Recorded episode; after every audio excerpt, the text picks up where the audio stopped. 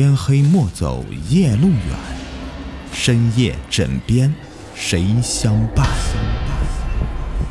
欢迎收听《灵异鬼事》，本节目由喜马拉雅独家播出。这个故事啊，是我从一个朋友的嘴里面听来的。要不是因为他喝多了，嘴上没把门的，估计我是根本不可能听到这段诡异经历的。那么话不多说，咱们直接进入主题。这小子姓刘，在家排行老三。平日里呢，我们都叫他刘三。这家伙呀，从小学习就不好，长大之后也没啥正经工作，整天就是在外面瞎混，游手好闲的。为这儿，他家人呢可是操碎了心的。但就他的性格呀，去给饭店洗锅刷盘子，估计都没人要。但也是不能让他这么的把自己的未来给荒废了吧，所以啊，百般无奈之下，刘三儿的爸爸呀就先给他随便找了个工作过渡。什么工作呢？火葬场当保安。其实吧，这个工作的薪酬待遇还不错，但时间要求比较苛刻。除了白天的日常巡逻之外啊，晚上还有两趟安全巡视。最重要的是啊，这地方的工作太晦气了。谁知道这个地方会藏着有一些什么不干净的东西啊？本来呢，他是不愿去的，但是胳膊扭不过大腿啊，最终他只能硬着头皮去上班了。和他一起当保安的呢，是一个年近五十的大叔。大叔姓王，穿着特别朴素，再配上这个黝黑的皮肤呀，一看上去啊，就立刻给人一种非常地道的农村人的形象。不过，那道挂在大叔脸上的疤痕倒是非常显眼。但当刘三提起这条疤痕的时候啊，大叔脸上都会出现诡异的恐惧感。具体是因为什么，刘三儿也并不清楚。但他知道这道疤估计和这火葬场脱不了什么干系。在刘三儿刚开始去上班的那几天呢，大叔带他熟悉自己的工作任务。以及具体的时间安排，因为工作需要，所以啊，他们晚上是直接住在保安室里的。而变故也是在几天后的夜里发生的。记得当时大叔好像说自己家的孩子发高烧，他得去医院照顾一下，所以啊，当天晚上的巡夜任务就交给刘三儿一个人了。而在大叔准备离开的时候啊，他却突然的提醒刘三儿。你晚上巡夜的时候啊，千万不要靠近焚化厂后面那个小屋啊！啊，除此之外，今晚呢，大叔可能赶不回来了，所以啊，晚上不论是谁来敲门，都别开，你就一个人呐，蒙在被窝里面睡觉就行了，记住了吗？这些话呀，刘三儿在恐怖小说里面不知道是见过多少遍了，所以现在的他呀，也表示非常的无奈。行了行了，大叔别废话了，赶快去医院吧！啊，这地方你不用担心了，我自己有分寸。大叔现在虽然是有点犹豫，但还是转头离开了。而刘三之后啊，则是一个人坐在保安室里，看着电视嗑瓜子儿，别提有多乐呵了。到了大约晚上十点多的时候，刘三儿这才拿着手电筒离开保安室，去进行今晚的。最后一次巡夜，起初并没有啥奇怪的地方，但人呐就是经不起琢磨，特别是在黑乎乎的地方，那些来自大叔的警告就会被无限的放大，以至于现在刘三竟然感到自己的两条腿僵硬的迈不动了。幽冷的夜风此时不断的在刘三身边刮过。阴冷的感觉竟让他浑身起鸡皮疙瘩。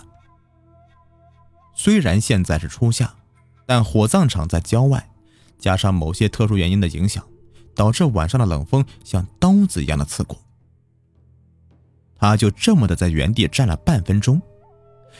当他再抬起头的时候，却通过手电的光线看到，眼前出现的建筑不正是大叔嘴里面提到的那个焚化厂后面的小屋吗？自己什么时候走到这里来了呀？记得刚才他不是才绕到厂前面吗？到厂后面的话，至少还得走五分钟啊！这、这、这究竟是怎么回事？正在他诧异的时候，他却赫然听到，在这夜风呼啸之间，竟然发出“噌噌噌”的尖锐声。顺着声音挪动手电的光线，刹那间，一只暗绿色的手赫然出现在刘三视野中。这只手紧紧地扒在门板上，长的离谱的指甲在门板上轻轻地滑动着，而那诡异的滋滋声。就是这个指甲发出的。鬼这个东西啊，虽然大家都有所耳闻，但亲眼所见的又有几个呢？而在撞鬼之后，大家所做的反应呢，却是惊人的一致，掉头就跑，没有任何犹豫，而且啊，还伴随着尖叫声。而刘三呢，自然也不例外。现在的他。几乎是以平生最快的速度跑回保安室里，并紧紧地顶上大门，随后浑身颤抖着躲进一个犄角旮旯。而他的眼睛还在四下转动着，生怕刚才那个鬼东西会跟过来。在他的情绪稍微稳定一些之后，他才突然的意识到，自己所处的这个保安室似乎有些不对劲儿了。他记得，自己之前出去的时候。灯是开着的，为什么回来之后，保安室里面的灯竟然全部都关掉了呢？是停电了吗？不可能啊，因为电视机还在亮着，里面的节目仍旧在播放，根本没有受到任何影响。既然如此，那保安室里面那个灯啊，又是谁关的呢？难道说……想到这里。刘三整个人都汗毛竖立，而他的身体上的颤抖幅度就好像是被加装马达一样的停不下来。就在此时，诡异的敲门声却好似无形的重锤，重重的砸在刘三脆弱的心灵上。来了，真的来了！我，我虽然平时嘴臭了点可绝对没有干过什么伤天害理的事情啊！这，你你找谁索命也别找我呀！现在的刘三儿被刺激的有些语无伦次了，双腿跪在地上，苦苦哀求着门外的家伙千万不要进来。可就在这个时候，一个特别熟悉的声音却从门外面传来：“开门呐，小刘啊，我回来了，快开门呐！”大叔，是大叔回来了。现在的刘三儿算是看到救星了。瘫软的双腿赫然有了力气，只是他一个箭步冲到门前，并透过窗户瞥了一眼窗外。他确定是大叔本人之后，这才把门给打开。你小子咋回事？慌里慌张的，撞鬼了？看似玩笑的话，在刘三听来，竟显得那么的刺耳。大大叔，今天晚上我我还真的撞上鬼了，就在你说的那个焚化厂后面的小屋。你小子是活腻歪了吗？啊！我不是千叮咛万嘱咐过，别让你靠近那里吗？啊！大叔在呵斥刘三的时候，还随手拍了他几巴掌，虽然有点疼，但刘三现在内心中的恐惧多少减缓了一些。哎呀，我呢，一直不想和你说，既然你撞上了，那我就和你讲讲啊。原来在咱们火葬场里面啊，曾经丢过一具尸体，是个男孩的尸体。从照片上看呀，男孩也就八九岁的样子吧，长得挺清秀的。但是命运不饶人呐，年纪轻轻的就患了绝症，病逝了。说到这儿，大叔顺手从烟盒里面抽出一根烟，叼在嘴上。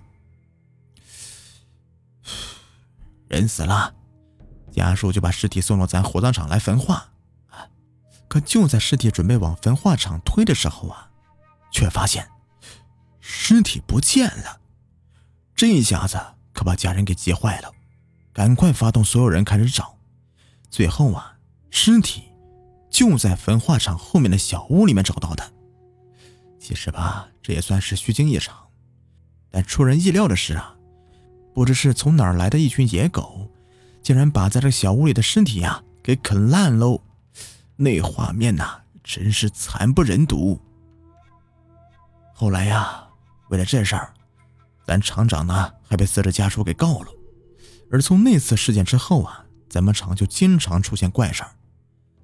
而所有怪事的根源呢，就在那个小屋里面。我感觉呢，应该是那个小男孩的鬼魂在作怪哟。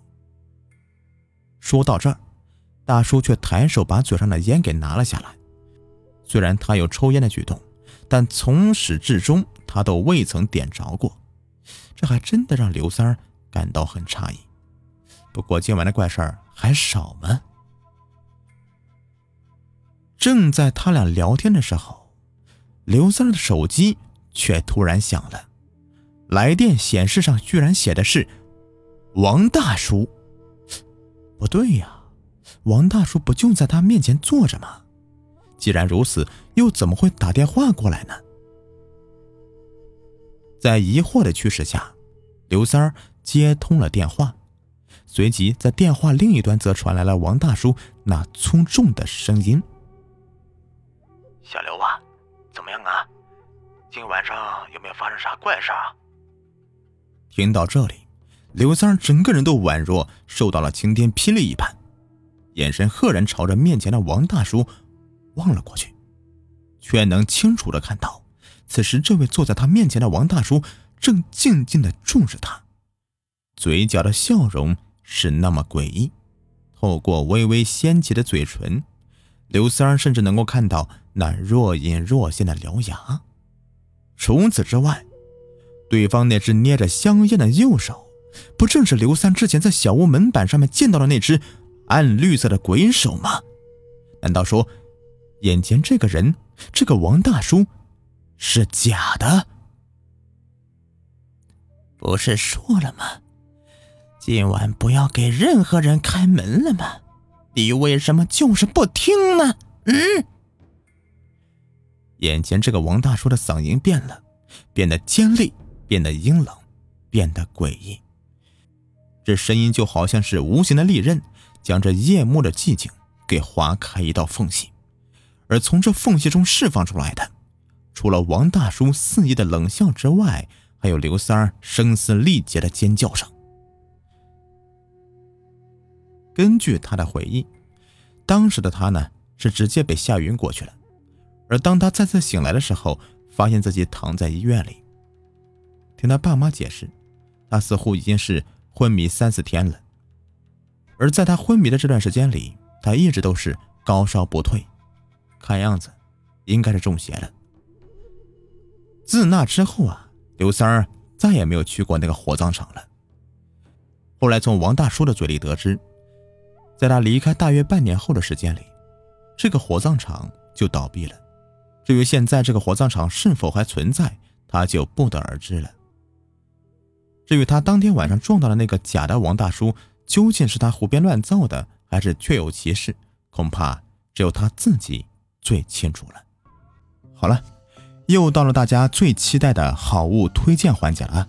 今天的主角就是啊，产自美丽扬州的。高邮红心咸鸭蛋，我个人呢是比较喜欢吃咸鸭蛋的。刚巧前几天呢，我朋友从那边回来啊，就带了这个当地的特产咸鸭蛋给我吃啊。说实话啊，我当时在看到这个包装的时候，我是真没想到这里会是咸鸭蛋呢。你们都好奇这个包装是吧？哎，咱们喜马拉雅这边也看不到视频，就是有些无奈了。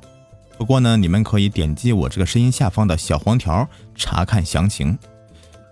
嗯，我当时打开这个包装呢，就是把这个壳给它击碎。我在包的时候啊，不小心的捏了一下，哗啦一下，这个油就流出来了。我就赶紧的把鸭蛋放到嘴边，吸溜一口，这个味道真的很鲜美，蛋黄的油很足，口感嘛沙沙的，蛋白的咸淡程度也刚好，比路边卖的那种味道好吃多了。我就赶紧问了他，还能不能帮我再买一些回来？他当时给我说了是，这个价格呢是六十五克的啊，鸭蛋二十枚是四十四元一盒。